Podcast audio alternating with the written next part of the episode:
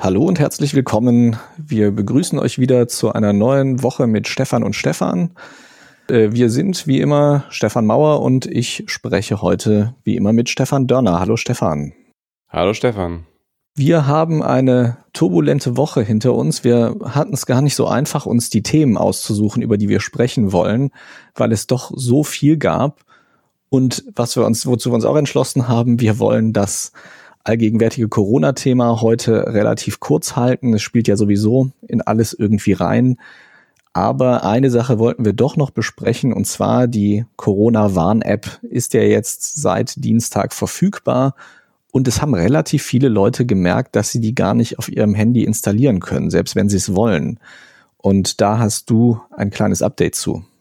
Genau, also es sind so schätzungsweise 10 bis 20 Prozent der deutschen oder in Deutschland verwendeten Smartphones, die die App nicht installieren können. Ähm, vor allen Dingen bei Apple, wobei man auch sagen muss, also wer mindestens das iPhone 6S hat und das ist auch schon jetzt viele Jahre alt, der kann sie installieren, sofern er zumindest das aktuelle iOS, das Betriebssystem installiert hat. Da äh, wird die Corona-Warn-App äh, erst ab äh, Version 13,5 unterstützt und damit sind halt so ungefähr 70 Prozent der weltweiten Smartphones laut Apple kompatibel, die jetzt gerade noch in Benutzung sind. Und bei Android sind es insgesamt mehr. Da geht man ja so von 90 Prozent aus, die jetzt kompatibel sind mit der Methode, wie Google da die App umgesetzt hat. Also es gibt einen Unterschied. Bei Apple wird die Corona-Warn-App-Infrastruktur über das Betriebssystem eingespielt und da muss das äh, iPhone eben mit äh, iOS 13 mindestens kompatibel sein. 13,5 glaube ich sogar, ne? Ja, also 13,5, also es, es muss iOS 13 unterstützen, sozusagen, die Version, Hauptversion 13, damit es dann eben auf 13,5 abgedatet werden kann. Also es gibt ja ält die älteren Modelle vor dem 6S gehen nur bis iOS Version 12 ne? das, oder 11, ich weiß gar nicht genau, bis wohin die gehen, aber auf jeden Fall musst du mindestens 13 unterstützen, damit du hardwaremäßig damit äh, kompatibel bist und bei den Android-Smartphones musst du mindestens Android 6 installiert haben und du brauchst halt Bluetooth Low Energy. Und das ist seit 2010 eine Kernspezifikation von Bluetooth 4 und sollte eigentlich äh, in allen Handys vorhanden sein, die seitdem äh, verkauft wurden oder fast alle.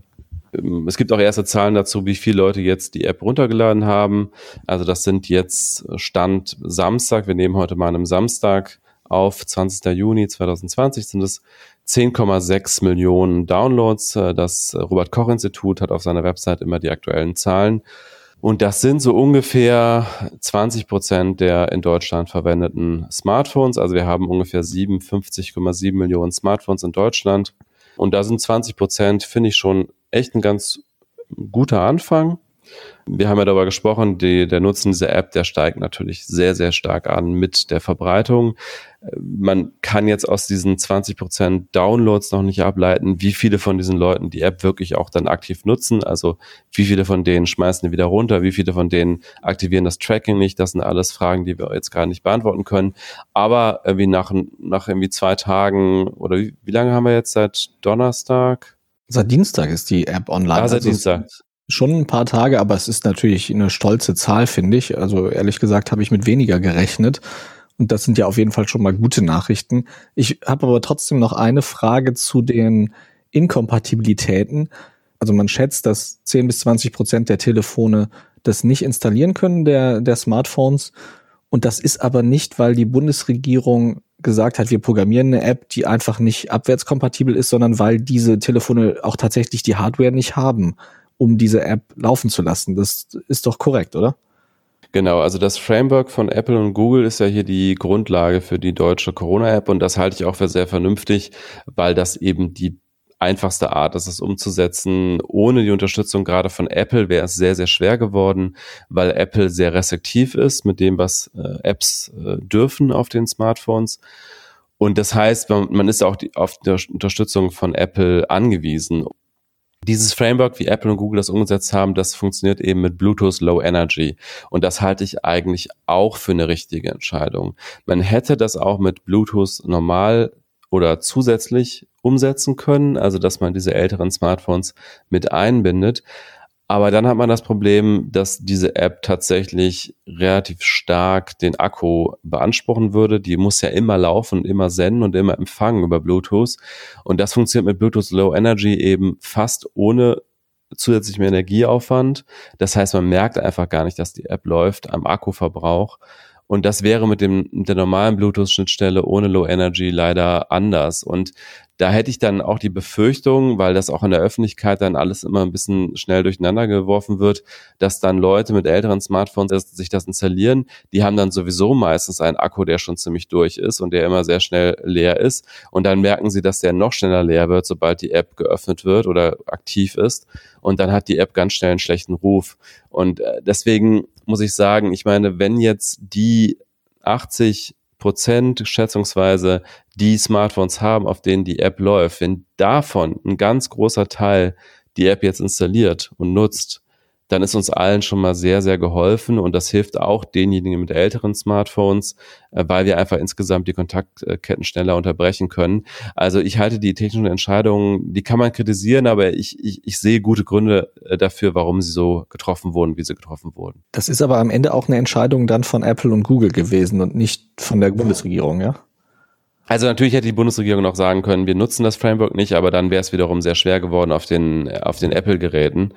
Äh, mit der Entscheidung, das Framework, das dezentrale Framework von Apple und Google zu nutzen, damit war klar, dass man auf Bluetooth Low Energy setzt als Technik und damit war auch klar, dass das die, die ganz alten Geräte nicht unterstützen. Also ich sag mal so, ich hätte das ja schon ganz sinnvoll gefunden, wenn man zum Beispiel gesagt hätte, ja, wir nehmen das als Fallback-Option, falls eben ein Handy wirklich das Bluetooth Low Energy noch nicht hat, dann hätte man ja schon in die App einprogrammieren können, dass man dann gewarnt wird und da dann äh, irgendwie gesagt wird, ihr Telefon ist sehr alt, deswegen können wir nur diese Technologie verwenden und deswegen erhöht sich der Akkuverbrauch durch die App. Also ich denke schon, dass sich das irgendwie hätte auffangen lassen können. Auf der anderen Seite ist natürlich auch die Frage, das Ganze sollte ja total schnell gehen, wurde eh schon tausendmal verzögert ich weiß natürlich nicht, ob das nicht nochmal einen Monat gekostet hätte, das dann auch noch zusätzlich einzuprogrammieren.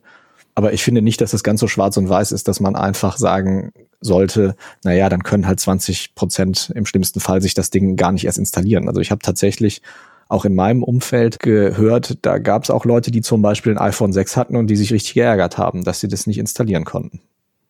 Ja, ich habe auch noch andere Sachen gehört. Also es ist ja gerade in Berlin zum Beispiel der Fall, dass hier viele äh, Experts leben, die aus der ganzen Welt kommen und die ihren App Store nicht auf Deutschland eingestellt haben.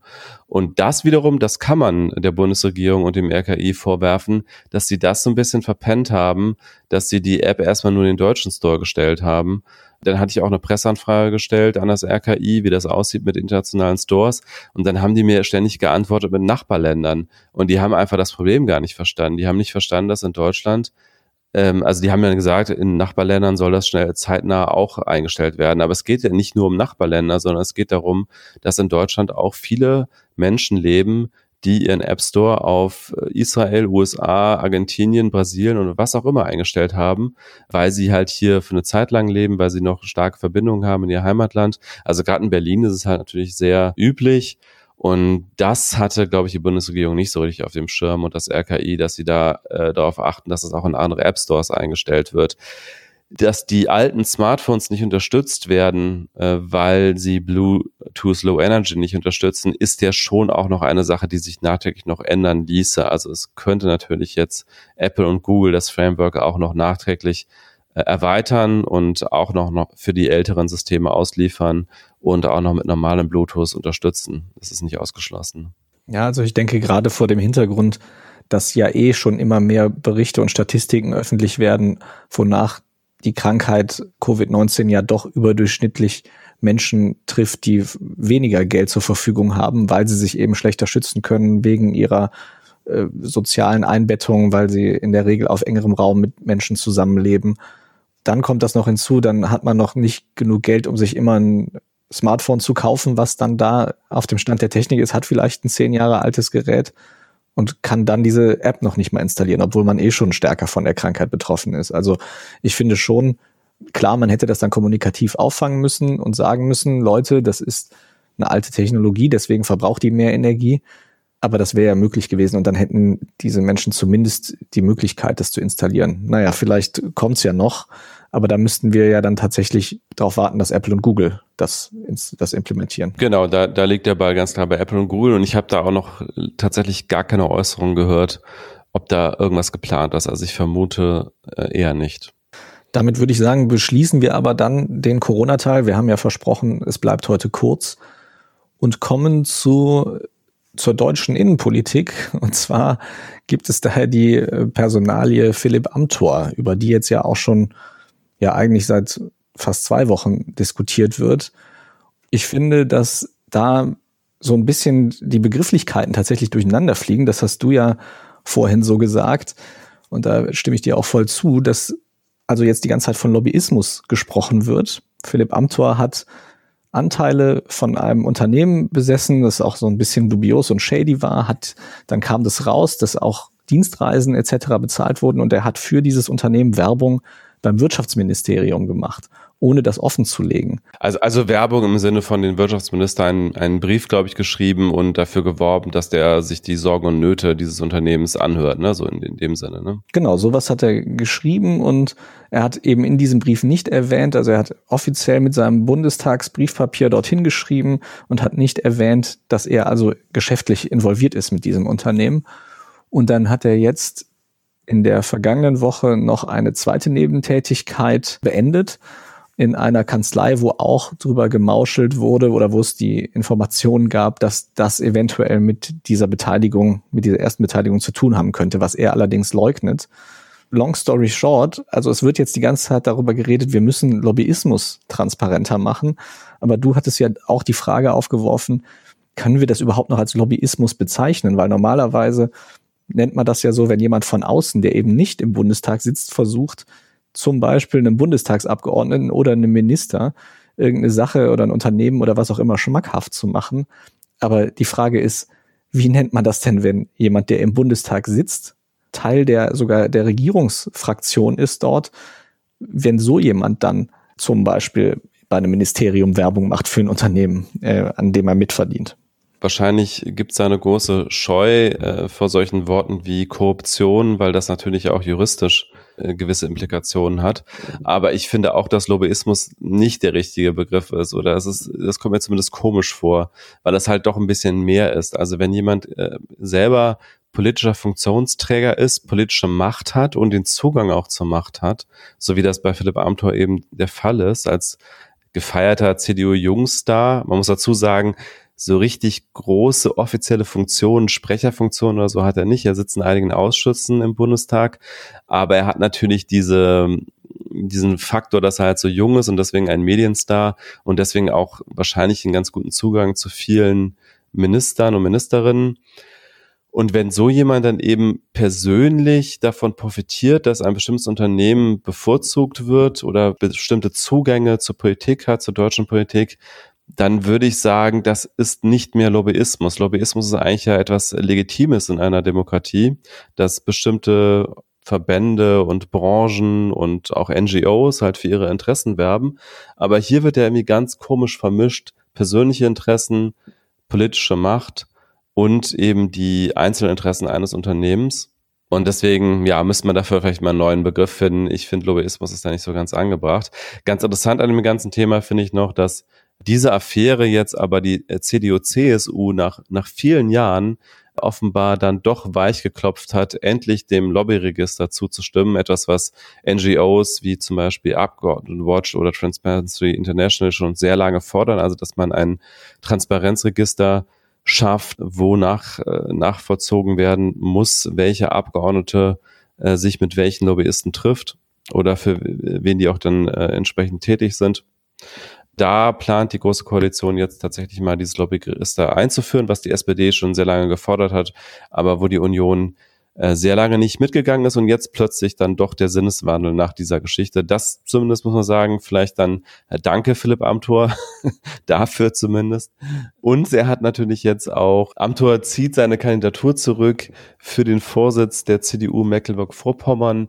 Ähm, da gibt es natürlich jetzt auch Kritik wiederum, die Leute sagen, naja, er gibt da in Anführungsstrichen sozusagen ein Amt zurück, was er noch gar nicht inne hatte und was damit auch gar nicht in Zusammenhang steht. Äh, er müsste eigentlich sein Bundestagsmandat zurückziehen. Andere verteidigen damit, dass er halt noch jung ist. Ich finde es eine, eine, auf jeden Fall eine, eine, sehr, sehr seltsame Vermischung verschiedenster Interessen und auch das Unternehmen wird natürlich jetzt durch diese ganze Geschichte sehr durchleuchtet und du hast ja am Anfang schon kurz erwähnt, ein etwas dubioses Unternehmen kann man es vielleicht nennen, weil nicht so ganz klar ist, was eigentlich am Ende der Geschäftszweck ist. Also das Unternehmen hat nach eigenen Angaben rund 80 Mitarbeiter und es ist im Bereich künstliche Intelligenz unterwegs. Das ist natürlich auch so ein Begriff, der sehr schnell so äh, gehypt wird oder der sehr schnell auch, also häufig auch genutzt wird, um Investorengelder einzusammeln, äh, manchmal legitim, manchmal weniger legitim. Und es ist nicht so richtig klar, bis auf einen Chatbot, was dieses Unternehmen eigentlich macht. Nein, wir werden sicherlich noch einiges davon hören. Ähm, Augustus Intelligence ist ja der Name dieses äh, KI-Startups aus New York. Eben, und im Zusammenhang damit sind ja dann auch Namen von, ich sag mal, alten Bekannten im Politikbetrieb gefallen, die ja jetzt auch nicht alle den glänzendsten Abgang hatten von ihren alten Ämtern, unter anderem Karl Theodor zu Gutenberg, der ja mal Verteidigungsminister war, und Hans-Georg Maaßen, der mal Chef des Verfassungsschutzes war die sind ja da auch irgendwie involviert. Also es ist eine sehr spannende Gemengelage und wirklich recht dubios. Das, das beschreibt es, glaube ich, ganz gut. Und ich bin wirklich auch mal gespannt, ob Amtor, was ihn das politisch kostet am Ende, ob er das ohne große Blessuren überlebt, weil, wie du ja schon gesagt hast, er ist sehr jung. Wenn er jetzt mal ein bisschen die Füße stillhält und hofft, dass Gras drüber gewachsen ist, und ich gehe davon aus, das ist jetzt gerade seine Taktik, dann traue ich ihm leider durchaus zu, dass er da relativ unbeschadet rauskommt. Oder siehst du das anders? Ich bin mir nicht so sicher, ob er als Typ und auch vor allen Dingen äh, von seinen politischen Positionen her tatsächlich so ein Zukunftsmodell ist. Also es gibt einen gewissen Hype um ihn, weil er halt jung ist, aber auch weil er irgendwie so ein bisschen, ich, man muss es ja einfach sagen, ein bisschen auch ein bisschen skurril, ne, von seinem ganzen Auftreten. Also er ist 27 Jahre alt und äh, man denkt schon immer irgendwie, der ist ein bisschen aus der Zeit gefallen, oder? Also so ein ganzes, äh, so ein ganzer Habitus und so, das ist jetzt nicht so, wie ich sonst 27-Jährige wahrnehme, äh, wenn ich mal mit welchen zu, äh, irgendwie was zu tun habe. Und ich glaube, mit seinen Positionen, das ist nicht mehr äh, Volkspartei der Mitte. Also er ist schon sehr, sehr konservativ. Äh, ich glaube persönlich gar nicht, dass wenn die CDU, CSU eine große Zukunft hat, dass das so in Richtung Amtor geht. Es sei denn, er ändert sich nochmal in seinen politischen Positionen. Aber ich kann mir nicht so richtig vorstellen, dass jemand mit, mit so klassischen konservativen Werten und Positionen tatsächlich noch eine ganz große Karriere in der CDU macht. Na, wo, da bin ich mir nicht so sicher. Also ich glaube, das hat schon ein bisschen auch mit unserer Bubble zu tun, dass wir uns vielleicht einfach nicht vorstellen können, dass so jemand Karriere macht. Aber ich habe Fernsehbeiträge zum Beispiel gesehen, wo er auftritt. Also da haben schon gerade so konservative ältere Herren kriegen dann doch ein bisschen Pipi in die Augen, weil sie das Gefühl haben, das ist mein verlorener Sohn. So sieht es zumindest aus in diesen Beiträgen manchmal. Ja, aber, aber das sind ja auch nicht die Wähler der Zukunft. Also, so in, weiß ich nicht. Naja. Ja, aber für die reicht ja, wenn es die Wähler der für die nächsten 30 Jahre sind. Und das traue ich dann durchaus ihm zu. Ich glaube schon, dass der, dass der zieht bei diesem Publikum. Ob das dann am Ende natürlich sich in so vielen Wählerstimmen niederschlägt, dass er nachhaltig Erfolg hat, das kann ich natürlich nicht beurteilen. Aber ich würde ihn da und seine Beliebtheit bei dieser Demografie zumindest auch echt nicht unterschätzen. Und das sind ja durchaus viele Leute und das sind vor allem Menschen, die oft an irgendwelchen wichtigen Schaltstationen der Macht auch äh, stehen, sei es wirtschaftlich oder politisch. Also ich könnte mir schon vorstellen, dass der sich davon erholt und dann auch da eine gewisse Karriere hat. Ich meine, wie viele Leute freuen sich jetzt, dass wir über die Nachfolge von Angela Merkel reden und sagen, ja, die war überhaupt nicht konservativ genug, die hat überhaupt keine klaren Ansagen gemacht. Also das ist ja das, was viele, ich sag mal, eher alteingesessene Unionswähler sich sehr wünschen und was er halt bedient. Und wo, wenn die dann sehen, da ist jemand, der ist unter 30 und vertritt diese Position, dann setzen sie natürlich ihre Hoffnung da rein, dass diese Position eben auch es lange überleben bis in die nächste Generation. Ich verstehe das schon. Es gibt natürlich äh, in der CDU und auch in der CDU-Wählerschaft ähm, genau diese Stimmen und es sind auch nicht weniger bestimmt. Aber ich glaube, dass die CDU-CSU wenn sie zu sehr jetzt wirklich auf so einen Amtor-Kurs setzen würde. Ich glaube, dass sie nur relativ wenige AfD-Wähler zurückgewinnen würde, aber dafür halt viele Merkel-Wähler verlieren würde. Und dann wäre es halt wirklich diese 20, maximal 30 Prozent Partei, die noch irgendwie in der Fläche eine gewisse Erfolge erzielt, aber nicht in den Großstädten. Und das ist dann nicht eine gute Basis für, für eine Regierungspartei. Glaube ich. Also das ist zumindest meine subjektive Einschätzung. Ja, also ich glaube, das ist auch echt schwer vorauszusagen, aber ja, ich bin mal gespannt. Also meine äh, Prognose ist im Moment, also man muss sich ja auch andere Skandale, Skandälchen, was auch immer es war in der Vergangenheit anschauen. Ich habe schon das Gefühl, dass die Messlatte da immer höher gelegt wurde, wie schlimm man sich eigentlich anstellen muss, bis dass das irgendwelche Konsequenzen hat. Also äh, man muss sich ja nur angucken, wie es mit der Pkw-Maut aussieht, dass Andreas Scheuer, unser Verkehrsminister, da immer noch ja quasi unbeschadet rausgekommen ist und nicht zurücktreten musste nach diesem riesigen Debakel. Das zeigt ja schon, dass wir irgendwie da auch andere Maßstäbe haben, habe ich das Gefühl. Also ich weiß nicht genau, woran es liegt. Ich habe so das Gefühl, das wird ihm langfristig nicht schaden, aber vielleicht habe ich auch Unrecht. Dann würde ich jetzt mal zum nächsten Thema kommen. Wir haben, wir schauen uns jetzt mal international um. Und zwar ist in der Nähe meiner alten Wirkungsstätte, ich habe ja auch mal als Journalist in Indien gearbeitet, da eskaliert gerade ein Konflikt, der natürlich von der weltweiten Nachrichtenlage so ein bisschen übersehen wird, wegen Corona, wegen Donald Trump, wie auch immer. Aber es gab äh, einen richtig heftigen Zusammenstoß in der vergangenen Woche zwischen indischen und chinesischen Soldaten. Und zwar im Galwan-Tal, das liegt in Ladakh. Das ist also ein Gebiet im Himalaya. Und dort teilen sich China und Indien eine Grenze, die über 3000 Kilometer lang ist. Wie gesagt, ist im Himalaya und da, wo das Ganze stattgefunden hat, in diesem Galwan-Tal, das heißt zwar Tal, liegt aber mehr als 400 Meter über dem Meeresspiegel. Es ist also dort saukalt. Dieses Tal ist also Teil äh, der sogenannten Demarkationslinie zwischen Indien und China. Und die heißt so, weil es keine richtige Grenze ist. Es gab 1962 mal einen, haben China und Indien sich in diesem Gebiet bekriegt. Da ist Indien als Verlierer rausgegangen aus dieser Auseinandersetzung und man hat sich auf diese Linie geeinigt als Grenze, aber das ist halt so eine, die ist halt nie als offizielle Grenze festgelegt worden, sondern ist sozusagen eine Waffenstillstandslinie. Da wird also auch immer wieder mal drüber gestritten, wem jetzt was da eigentlich gehört. Und ich habe jetzt mal aus verschiedenen Medienberichten und Pressemitteilungen auch der Regierung mir zusammen gepuzzelt, also was da wohl passiert ist. Jetzt in der Nacht zum Dienstag, da sind also wohl wirklich große Gruppen von Soldaten aufeinander losgegangen, ohne Schusswaffen nach allem, was man hört, sondern haben sich wirklich geprügelt mit Steinen, mit Stöcken, mit irgendwelchen Schlagwaffen. Und dabei sind von Indien bestätigt 20 indische Soldaten ums Leben gekommen. China sagt nicht, wie viele das waren. Ich habe da verschiedene Zahlen gefunden. Die höchste, die ich gefunden habe, war 43. Richtig viele Opfer. Das ist also der Höhepunkt der bisherige eines Konflikts, der da schon seit Anfang Mai gärt. Und zwar werfen die beiden Länder sich gegenseitig vor, eben in der Nähe dieser Line of Actual Control, heißt das auf Englisch, ihre militärische Präsenz auszubauen. China hat Indien vorgeworfen, dort Straßen hinzubauen, um eben seine Stützpunkte auszubauen. Man sieht auf Satellitenbildern, dass auf beiden Seiten die Militärpräsenz sehr ausgebaut wird in den letzten Wochen und Monaten.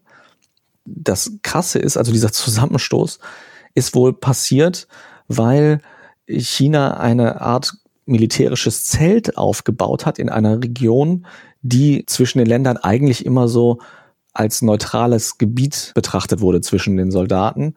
Und dann sind die, ist die indische Seite wohl dahin und dann ist mitten in der Nacht das so eskaliert, dass also Leute teilweise dann erschlagen oder auch teilweise ohnmächtig geschlagen wurden, aber dann ins, in diesen Fluss rein sind und bei diesen Temperaturen erfroren sind und so. Also das war eine ganz wirre Auseinandersetzung. Was jetzt so ein bisschen, äh, ja, ich sag mal, unprofessionell klingt, ist aber wirklich sehr gefährlich, weil das eben eine krasse militärische Auseinandersetzung mit Toten zwischen zwei Atommächten ist, was man nicht vergessen sollte. Und die heizt sich eigentlich seit 2017 wieder an und hat nochmal einen Höhepunkt erlangt 2019, als Indien unter anderem Ladakh, das war Teil Indiens oder ist Teil Indiens und das hatte aber einen Sonderstatus und hatte sehr viele Sonderrechte, dass also die Regierung aus Neu-Delhi nicht so sehr durchgreifen konnte auf das, was da passiert. Das gehörte zwar zum Land, aber die hatten sehr viele autonome Rechte und Neu-Delhi hat 2019 die Kontrolle übernommen, hat sozusagen die Regierung dort vor Ort entmachtet und gesagt, ihr werdet jetzt aus Neu-Delhi regiert. Und da hat China sogar den, er hat sogar die UNO angerufen und hat gesagt, dass Indien damit einen aggressiven Schritt auch gegen China unternimmt. Ja, und jetzt haben wir halt sozusagen unter dem Mantel von Corona scheinen da beide Seiten ganz schön aufzurüsten und Soldaten dahin zu schicken.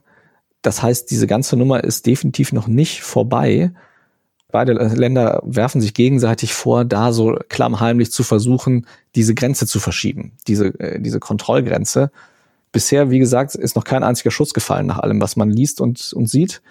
Aber das ist ein, eine sehr explosive Mischung dort unten. Man sollte das auch in dem grö größeren geopolitischen Kontext sehen, dass ja China aktuell sowieso, ich sag jetzt mal, relativ aggressiv oder relativ ungebremst seine eigenen Interessen in seinen Randgebieten durchsetzt. Also es ist auf jeden Fall sehr skurril, dass da also Atommächte mit Fäusten sozusagen aufeinander einschlagen und sich dabei äh, denn die Soldaten tatsächlich zu Tode prügeln. Ich habe direkt natürlich jetzt mal eine Reihe von Fragen. Du hast dich damit ja äh, näher beschäftigt. Also erstmal, woher sind die Informationen? Gibt es da überhaupt Journalisten vor Ort, die man als unabhängig bezeichnen kann? Oder sind das alles nur Informationen, die entweder China oder Indien an die Presse geben? Also gibt es da irgendwelche Beobachter oder woher sind jetzt die Infos? Die meisten Informationen kommen von den beiden Regierungen. Ich weiß ehrlich gesagt nicht, wie viel von dem, was man da liest. Ich habe viele Kommentare auch in den Medien dort vor Ort gelesen. Ich gehe aber nicht davon aus, dass die da wirklich jemanden vor Ort haben. Das ist ja da wirklich Niemandsland. Da will ja auch eigentlich keiner hin, weil es die ganze Zeit umkämpft ist, weil es auch unwirtlich ist. Das ist, wie gesagt, über 4000 Meter über Meeresspiegel. Das ist auch im Sommer sehr kalt da. Genau da an dieser Demarkationslinie, das kann ich mir schwer vorstellen, dass sich da viele unabhängige Menschen aufhalten. Deswegen ist es ja auch so schwer, zum Beispiel die Opferzahlen wirklich sicher festzustellen. Indien hat die Namen veröffentlicht der Toten und hat da auch wirklich, also der indische Premierminister Modi hat sie als Märtyrer bezeichnet, also da kleiner ging's nicht. Die chinesische Seite hat aber das nicht getan. Die sagen gar nichts dazu. Das sind alles Berichte auch hauptsächlich aus indischen Medien, die diese Zahlen nennen. Und die wiederum haben die nicht von einer offiziellen Pressemitteilung, sondern aber auch aus der Regierung. Das ist, äh, das läuft so. Man hat, das war auch als ich dort als Journalist gearbeitet habe, häufiger so, dass man bei der Pressestelle angerufen hat und die gesagt haben, dazu äußern wir uns nicht. Und dann hat man aber jemanden angerufen, den man im Ministerium kannte als Fachmann oder Fachfrau und die haben einem das dann unter der Hand gesagt. Das war aber auch, so wie ich das mitbekommen habe, oft gewollt von dem jeweiligen Ministerium. Die wollten sich halt nicht offiziell äußern, wollten aber trotzdem, dass man da was drüber berichtet und dass man dazu irgendwelche Zahlen kriegt. Das sind dann die, die berühmten Regierungskreise, die dann in den Medienberichten auf, auftauchen. Ganz genau. Also das dürften bei den meisten dieser Dinge dürften das die Quellen sein. Und es gibt viele Medienberichte über Satellitenbilder, auf denen man wohl sieht, dass diese Truppenbewegungen stattfinden. Aber auch das weiß ich natürlich jetzt nicht, wie die Medien das verifiziert haben. Das liest man aber recht breit. Würdest du jetzt nach deiner Recherche sagen, dass man einer der beiden Seiten die Eskalation sozusagen in die Schuhe schieben kann, also die, die Schuld geben kann für die Eskalation? Oder würdest du sagen, da, da tragen beide Seiten erheblich zu bei? Also das ist schon was, was sich hochschaukelt, das auf jeden Fall. Ich bin da auch jetzt nicht so tief drin. Ich bin jetzt kein krasser China-Experte. Indien kenne ich mich was besser mit aus. Aber äh, mich da jetzt so weit vorzuwagen und zu sagen, wer hat das am Ende provoziert, ist schwierig.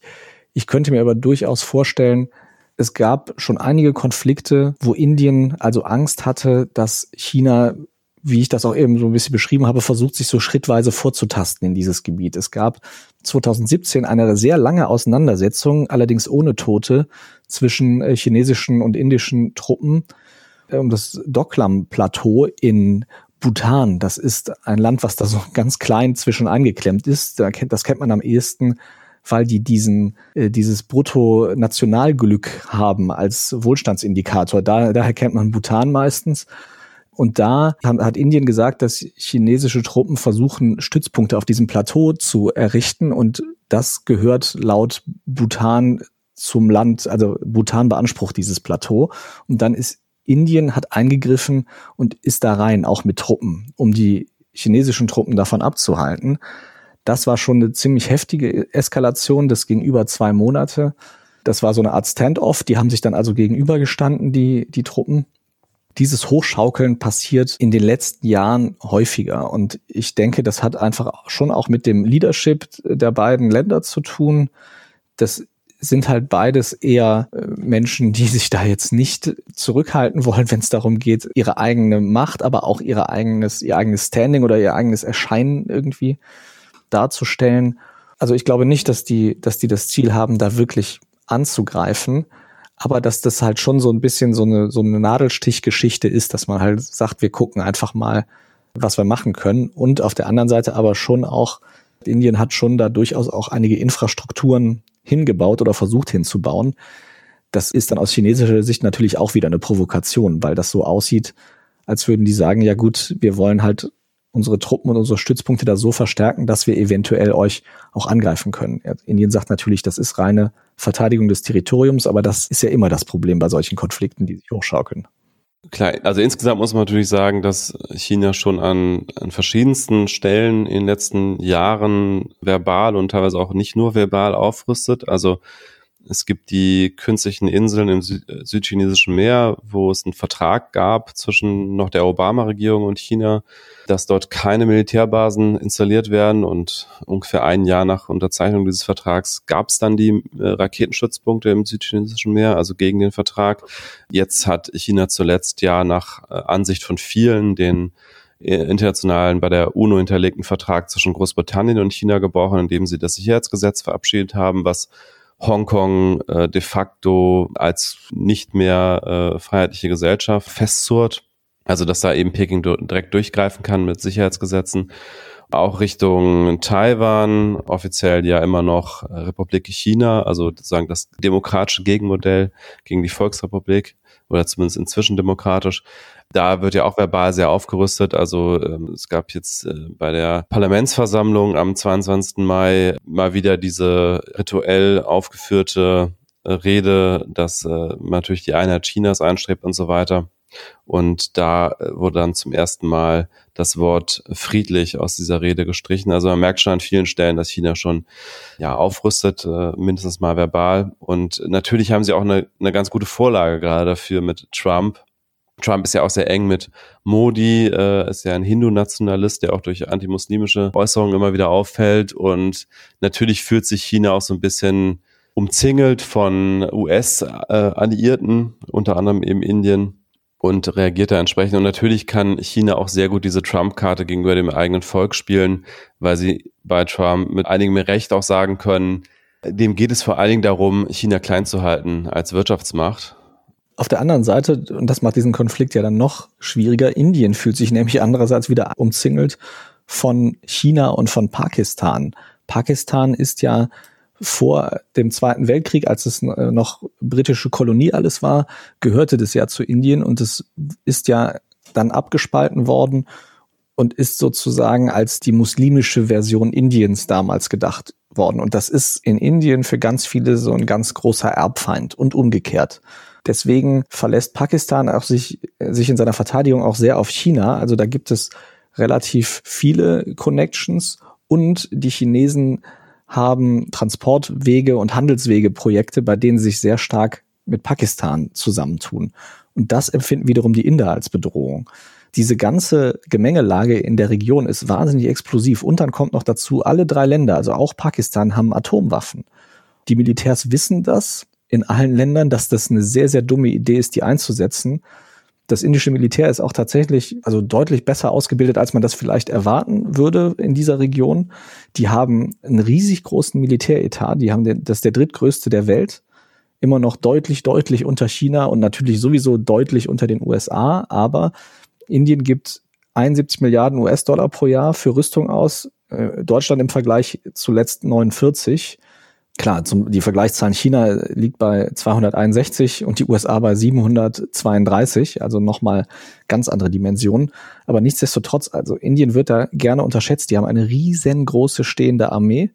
Also man unterschätzt sehr gerne mal die militärische Durchschlagskraft auch Indiens. Natürlich liegen die deutlich unter China, aber diese diese ganze Auseinandersetzung und diese Region, also die sollten wir auf jeden Fall im Auge behalten. Es ist halt wirklich so, seit dieser Auseinandersetzung 1962 haben Indien und China immer mal wieder da auch Konflikte gehabt, aber die letzten Jahrzehnte gab es eigentlich eine langsame Annäherung.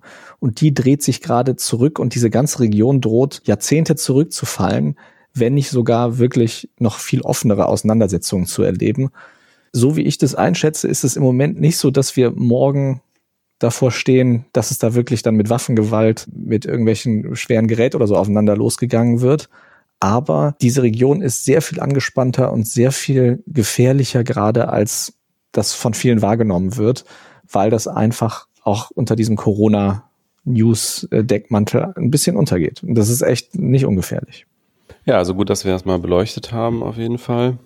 Genau, aber nichtsdestotrotz äh, würde ich sagen, kommen wir zu unserem nächsten internationalen Thema, allerdings, das uns etwas näher ist geografisch. Und zwar gab es News von der EU-Kommission in der vergangenen Woche und die hast du dir etwas genauer angeschaut. Genau, es gibt äh, den Bericht, dass die EU-Kommission gegen Apple vorgehen will. Die EU-Kommission ist ja schon mit Kartelluntersuchungen gegen Google äh, vorgegangen. Es gibt jetzt auch Berichte, äh, dass sie gegen Facebook vorgehen will und jetzt eben auch Apple. Und es geht mal wieder um die Plattformmacht. Äh, und zwar äh, zwei Dinge bei Apple. Das eine ist das Thema äh, Apple Pay, also der Bezahldienst von Apple. Den hat nämlich Apple so eingerichtet, dass der NFC-Zugriff, also das ist dieser sogenannte Near Field Chip. Das ist, wenn du zum Beispiel mit der Kreditkarte zahlst und die nur davor hältst und nicht einschiebst in das Lesegerät, richtig? Genau, also das, das wird dazu genutzt, eben diese, diese kontaktlose Bezahlung zu ermöglichen. Und so funktioniert ja auch Apple Pay und diesen Zugriff diesen Chip, den äh, sperrt das Betriebssystem gegenüber allen anderen Fremd-Apps. Das heißt also, kein anderer kann auf dem iPhone einen Bezahldienst anbieten. Das ist bei Google anders. Also Google hat ja das Betriebssystem Android und hat auch Google Pay, was eigentlich einfach das Äquivalent zu Apple Pay ist. Aber in dem Fall erlaubt Google auch anderen Anbietern da ähm, Zahlungsabwicklung zu machen. Und da ist Apple eben einfach auch historisch immer restriktiver gewesen und sagt halt, unsere eigene Software darf auf den Chip zugreifen, andere Anbieter nicht. Da jetzt mal zum Verständnis. Also wenn ich zum Beispiel meine, es gibt ja äh, die Möglichkeit zum Beispiel meine Kreditkartendaten auf mein Telefon zu laden und dann das Telefon vor dieses Lesegerät zu halten das geht bei Apple oder bei ähm, Apple-Produkten grundsätzlich nicht oder nur, wenn ich dann die Kreditkartendaten in die Apple Pay App lade. Das geht dann schon? Doch, genau, so, so geht das. Also Apple Pay benötigt ja immer noch irgendeine Zahlungsabwicklung. Das heißt, du musst da in der Regel eine Kreditkarte äh, hinterlegen von einer Bank. Was natürlich die Banken stört, ist, dass bei Apple Pay ein Großteil der ganzen Gebühren, die da anfallen, eben an Apple fließen, während sie sozusagen nur das Backend machen und äh, unterstützen und auch irgendwie auch sich gezwungen fühlen, das zu unterstützen. Also da gab es auch eine lange Diskussion, auch unter deutschen Banken und Sparkassen, sollen sie Apple Pay unterstützen oder nicht. Die meisten haben sich am Ende dazu entschieden, das zu unterstützen, weil es eben auch von den Kunden gewollt wird. Aber sie haben eben auch nicht die Möglichkeit, selber eine App in den App Store zu stellen bei Apple und zu sagen, nutzt doch hier unsere Sparkassen-Pay-App statt Apple Pay. Ich glaube, das würden sehr wenig Leute machen, wenn es die gäbe, aber es gibt halt nicht mehr die Möglichkeit. So, und also der Vorwurf ist jetzt, dass es nicht die Möglichkeit gibt, eine Konkurrenz dazu anzubieten, dass man also entweder mehr Nutzer kriegt, weil es eben ein schöneres Benutzer, eine schönere Benutzeroberfläche oder sowas ist und auf der anderen Seite auch keine Konkurrenz machen kann, was die Preise angeht, weil du ja gerade gesagt hast, Apple verdient dann an jeder Transaktion ein bisschen was mit. Genau. Und der andere Punkt, der bemängelt wird, das ähm, geht zurück auf eine Beschwerde von Spotify. Spotify ist einer der ganz wenigen Unicorns aus Europa, oder nicht, nicht der ganz wenigen, aber schon einer der, der wenigen großen Tech-Konzerne. Inzwischen kann man nicht mehr Unicorn sagen, weil sie an der Börse gehandelt werden. Also sie haben höhere Milliardenbewertungen und sind eben ein Musikstreaming-Anbieter. Und die beschweren sich bei der EU-Kommission über Apple, weil Apple von jeder Transaktion, die über den eigenen App Store abgewickelt wird, 30 Prozent an Apple gehen. Und Apple erlaubt es eben auch nicht, da irgendwie Alternativen drumherum zu bauen, beziehungsweise verbietet sogar explizit für Bezahlmethoden außerhalb der App zu werben. Das sieht Spotify als unfairen Wettbewerb. Die sagen, dass Apple selber ja mit der Musikstreaming-App von Apple, also Apple Music, ein Konkurrent ist zu Spotify und durch die Tatsache, dass Apple diese Plattform hat und die Macht darüber hat, was im App Store erscheint und was nicht, äh, so die Argumentation von Spotify erarbeiten sich sozusagen einen unfairen Vorteil, dass sie eben sagen, bei Konkurrenz-Apps wie Spotify ziehen wir 30 Prozent ab und unsere eigene Music-App äh, kriegen natürlich zu 100 Prozent das Geld der Kunden. Wie weißt du, weißt du, ob das wirklich so ist, dass selbst wenn ich so ein Abo habe bei Spotify, das kostet jetzt 10 Euro im Monat aktuell, das heißt, davon kriegt Apple jeden Monat 3 Euro oder ist das nur bei irgendeinem, wenn man dann einmalig was kauft so? Nee, das ist, das ist so. Also das, es kommt natürlich darauf an, wo du das Abo abgeschlossen hast. Wenn du äh, Spotify äh, über den Browser benutzt zum Beispiel und da das Abo abschließt, dann bekommt Apple das Geld nicht. Aber wenn du wie die meisten die App runtergeladen hast auf dem iPhone und da das Abo abschließt, dann kommt Apple die 30 Prozent.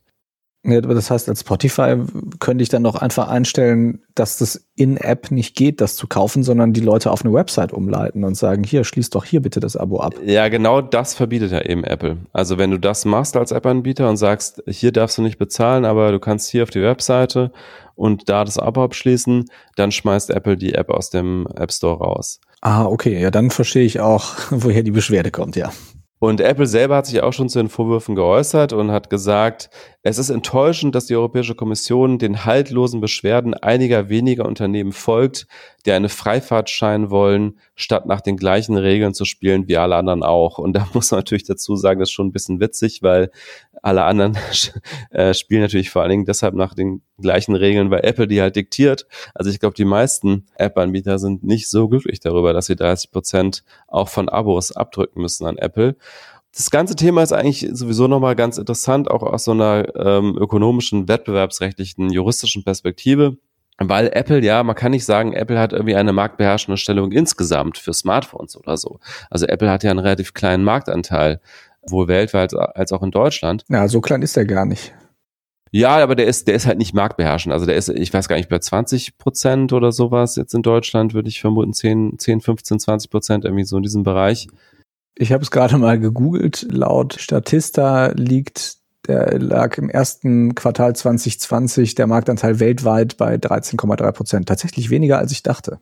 Ja, aber es ist halt ein, ein das ist halt top of the market, ne? Es ist halt äh, das lukrative äh, Geschäft. Also viele, viele App-Anbieter konzentrieren sich immer noch stärker auf Apple als auf Android, weil sie einfach die besseren Umsätze da machen, weil es die betuchtere Kundschaft ist, weil die mehr bereit sind, äh, Geld für Apps auszugeben. Und man muss ja sagen, klar, insgesamt ist Apple nicht marktbeherrschend für Smartphones, aber für alle, die halt ein iPhone haben, ist Apple halt zu 100% marktbeherrschend, weil Apple kann halt entscheiden, welche Apps in den App Store kommen und welche rausgeschmissen werden. Da reden wir wieder über diese Plattformmacht, die so häufig halt im Bereich der äh, Digitalwirtschaft eine Rolle spielt. Also sei es jetzt Amazon mit dem E-Commerce-Shop, wo Amazon halt immer häufiger nicht mehr ein Marktteilnehmer ist, sondern einfach der Markt für den Bereich E-Commerce, weil die Leute direkt auf der Plattform suchen und gar nicht mehr bei Google oder irgendwo anders, wo noch alternative Angebote sind. Und so ist es ja auch bei Apple, also eigentlich in noch krasserer Form. Also wenn ich ein iPhone habe, habe ich keine legale Möglichkeit, eine App anders zu beziehen als über den App Store. Das heißt, Apple ist da 100 Prozent in der Verantwortung, was mir angezeigt wird, äh, sowohl die Rankings als auch die Frage, was wird überhaupt zugelassen. Und das ist eine sehr, sehr mächtige Stellung. Wie gesagt, nicht für den gesamten Markt, aber der Markt, großer Gesamtmarkt, das ist in der Fall ja gar nicht so relevant, weil ich als iPhone-User halt gar keine Alternative habe, als eben über den App Store zu gehen von Apple. Das heißt aber, die EU-Kommission guckt sich jetzt nicht an, ob dieses Gebaren, dass Apple den App Store an sich kontrolliert, legal ist, sondern es geht darum, entweder, also einmal geht es ganz konkret um Apple Pay, dass also Apple dazu Konkurrenz zulassen soll. Und zweitens geht es um die In-App-Zahlungen. Es geht aber nicht darum, dass Apple generell den App Store selber nur alleine kontrollieren darf. Genau, also bei, beim Thema Apple Pay geht es um die Frage, ob Apple anderen Apps den Zugriff auf den NFC-Chip zulassen muss. Und beim, beim Thema App Store ist die Frage, sind 30 Prozent fair? Muss es da eine Regulierung geben? Man könnte ja ein ähnliches Modell machen wie bei der Bundesnetzagentur, wo es ja auch so ähnliche Strukturen gibt. Da gibt es ja auch Leitungen, die gehören zum Beispiel der Telekom im Bereich der Telekommunikation und die Telekom ist aber verpflichtet, eine Durchleitung zu regulierten Preisen zu machen. Die darf halt nicht sagen, wir nehmen jetzt einfach pauschal 30 Prozent, sondern die Bundesnetzagentur legt da halt die Preise fest und legt halt die Preise so fest, wie sie es für fair hält. Genauso wie im Bereich der Stromanbieter ne, mit der Durchleitung von Strom. Und so in diese Richtung wird das, glaube ich, am Ende alles laufen. Also ich glaube, das wäre zumindest aus meiner Sicht eine vernünftige Lösung, dass da die Netzregulierungsbehörden vielleicht auch auf Europaebene sowas wie Durchleitungsgebühren festlegen. Also man kann ja argumentieren, Apple sorgt dafür, dass diese ganze Infrastruktur gibt. Die haben ja, die betreiben ja Server für den App Store sorgen dafür, dass es läuft, dass sie, dass die ganzen Reviews vernünftig sind. Also die sorgen ja, die, die erbringen ja eine Leistung für den App Store, dass der halt läuft. Aber ist das eine Leistung, die 30 Prozent des Umsatzes wert ist? Würde ich sagen, aus dem Bauch heraus eher nicht. Und ist das halt fair, dass äh, auch direkte Konkurrenz zu Apple, wie zum Beispiel Spotify als direkter Konkurrenz zu Apple Music, solche hohen Gebühren bezahlen muss, finde ich auch schwierig. Also von daher glaube ich, äh, das wäre eine sinnvolle Lösung, da so eine Art ja, äh, Netzregulierungsbehörde auch für Plattformen zu schaffen. Bin sehr gespannt. Das könnte ja dann vielleicht tatsächlich auch der Anfang von so einer Behörde sein oder von einer Kontrollinstanz, die dann Schritt für Schritt sich verschiedener Dinge annimmt, die ja damit immer einhergehen, äh, Probleme dass es eben marktbeherrschende Plattformen gibt inzwischen in verschiedenen Bereichen. Ich bin gespannt. Das wird ja wahrscheinlich noch eine Weile dauern, bis wir da eine Entscheidung finden, äh, bis wir da eine Entscheidung hören. Genau, solche, solche Prozesse laufen lange und ich finde es aber eben auch ganz wichtig, dass die Kartellbehörden auch diese Mechanismen verstehen von, von Plattformökonomie und ich hatte lange das Gefühl, dass sie es äh, in vielen Fällen nicht so richtig verstanden haben, glaube aber, dass es immer mehr in den Fokus rückt, auch von den Kartellbehörden. Alles klar, dann warten wir mal ab, was die Kommission da entscheidet und ob sie das verstanden haben. Als letztes Thema wollten wir noch kurz einen Termin in der kommenden Woche ansprechen, wo es eigentlich so aussah, als würde der einigermaßen unspektakulär verlaufen, weil alle spektakulären Entscheidungen schon getroffen sind.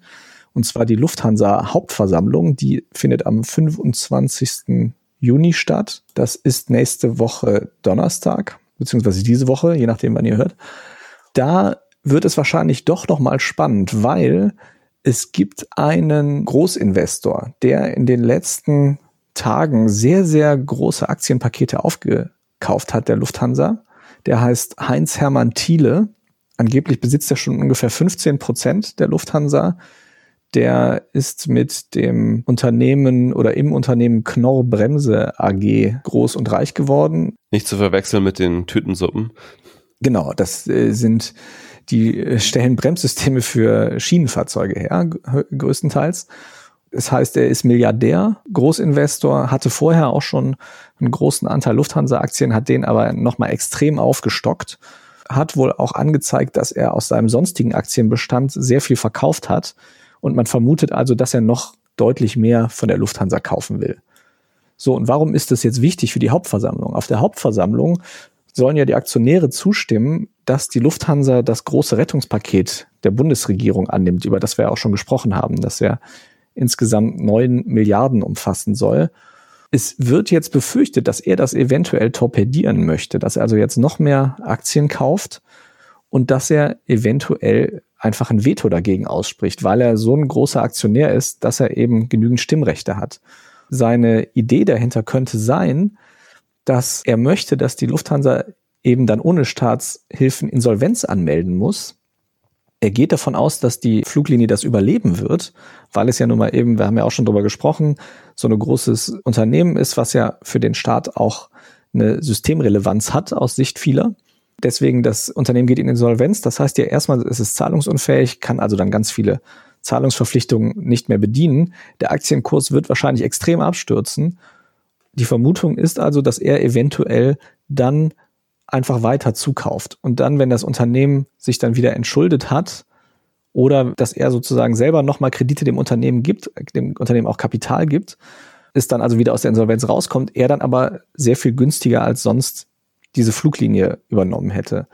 Zweite Möglichkeit wäre, dass er bis zur Hauptversammlung ungefähr 30 Prozent der Aktien schon kauft und dann den Aktionären ein Übernahmeangebot macht. Dass er sagt, ich kaufe euch die günstig ab, ihr wollt doch gerade alle eh in Lufthansa investiert sein und dann also so sehr groß investiert und seinen Anteil deutlich aufstockt, dann bräuchte natürlich auch in diesem Fall, wenn sie nicht insolvent gehen sollte, bräuchte die Lufthansa trotzdem noch das Rettungspaket des Staates.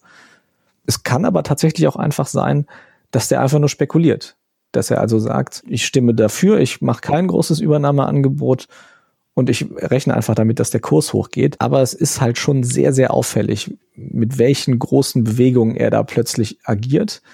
Und es ist auch nicht mehr so, dass die Lufthansa, dass sie ist immer noch sehr viel billiger an der Börse als natürlich als vor der Corona-Krise, aber sie ist auch nicht mehr dieses super krasse Schnäppchen, was sie war noch vor kurzem. Der Kurs liegt ungefähr bei 10 Euro jetzt am Wochenende und damit die Marktkapitalisierung äh, schon wieder, wir hatten ja mal drüber gesprochen, da war die Lufthansa ungefähr 3,9 Milliarden Euro wert an der Börse, jetzt liegt sie über 4,8 schon wieder. Es ist also nicht mehr dieses Megaschnäppchen, was, was es mal war. Wir dürfen also gespannt sein, was seine Motive sind. Auf jeden Fall so ein kleiner Wirtschaftskrimi, der da gerade stattfindet und auf den wir als äh, spannenden Termin für die nächste Woche einfach nochmal hinweisen wollten. Auf jeden Fall ganz interessant. Er hatte offenbar auch mit der FAZ gesprochen, äh, sehe ich gerade. Also ich äh, habe das hier sozusagen live gegoogelt, weil ich mich da das Thema nicht vorbereitet habe, aber er argumentiert ja hier so in Richtung, der Staat ist einfach kein guter Unternehmer und so. Also, wobei das ist ja schon eine etwas skurrile Argumentation, weil wenn er jetzt gegen das Rettungspaket stimmen würde, würde es ja schon unvermeidbar sein, dass die Lufthansa dann Insolvenz anmeldet. Und das würde ja der, dem Aktienkurs wahrscheinlich nicht gut tun, oder? Nee, ganz genau. Das wäre ja auch sein Kalkül. Also wenn er das tut, das ist ein sehr riskantes Spiel, aber dann würde die Lufthansa Zahlungsunfähigkeit erklären. Dann würden natürlich auch ganz viele Gläubiger plötzlich aufschrecken und sagen, was ist denn jetzt mit unserem Geld? Nicht zuletzt die ganzen Passagiere, deren Flüge ausgefallen sind, die natürlich noch Geld zurückbekommen von der Lufthansa. Das wird dann durch ein Insolvenzverfahren, durch ein vorläufiges erstmal kann das nicht mehr zurückgezahlt werden. Aber Insolvenz heißt ja nicht sofort, das Unternehmen geht kaputt, sondern das würde dann also eine Insolvenz mit dem Ziel, dass das Unternehmen weiter betrieben wird. Der Aktienkurs würde abstürzen und dann würde er noch mehr Aktien kaufen.